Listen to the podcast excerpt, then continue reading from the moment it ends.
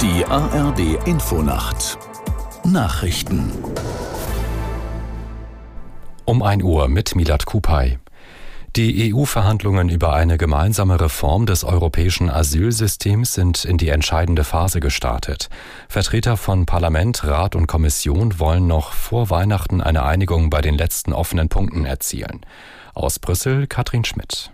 Nun geht es zum Beispiel noch um die Asylverfahren an den EU-Außengrenzen. Migranten mit geringer Aufnahmechance sollen dort künftig festgehalten werden und in höchstens zwölf Wochen ein schnelles Asylverfahren durchlaufen.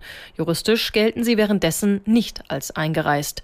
Doch welche Rechtsansprüche haben sie dann dabei noch? Das ist eine Frage. Und das Parlament dringt bei diesen Verfahren auf Ausnahmen für Familien mit Kindern bis zu zwölf Jahren. Bisher eher erfolglos. Die USA und weitere Nationen stellen eine gemeinsame Truppe auf, die Schiffe auf der Durchfahrt durch das Rote Meer schützen soll. Das teilte US-Verteidigungsminister Austin in Bahrain mit. Unter anderem beteiligen sich Großbritannien, Kanada, Frankreich, Italien und Spanien. Geplant sind unter anderem gemeinsame Patrouillen. Den Sicherheitsrat der Vereinten Nationen forderten die USA auf, gegen die Angriffe der jemenitischen Houthi auf Schiffe im Roten Meer und im Suezkanal vorzugehen. Im Südwesten Islands ist ein Vulkan ausgebrochen. In den vergangenen Wochen hatten die Meteorologen schon sehr viel Aktivität rund um den Vulkan registriert. Vorsorglich brachten die Behörden auf der Halbinsel Reykjanes 4000 Menschen in Sicherheit. Außerdem wurde das bekannte Geo Geothermalbad Blaue Lagune geschlossen. Reykjanes ist ein Vulkan und Erdbeben-Hotspot südwestlich der isländischen Hauptstadt Reykjavik. In den meisten Kfz-Zulassungsbehörden in Deutschland können Fahrzeuge nicht digital angemeldet werden. Das Bundesverkehrsministerium macht die Länder für das Problem verantwortlich. Aus der Nachrichtenredaktion Janine Artist. Mehr als 200.000 Pkw werden in Deutschland durchschnittlich pro Monat neu zugelassen.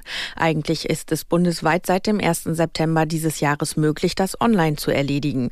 In rund 70 Prozent der Behörden können zurzeit aber nur Anträge auf Papier bearbeitet werden. Grund dafür ist laut Kraftfahrtbundesamt, dass die Computersysteme nicht sicher genug sind. Sie erfüllen den erforderlichen Standard nicht.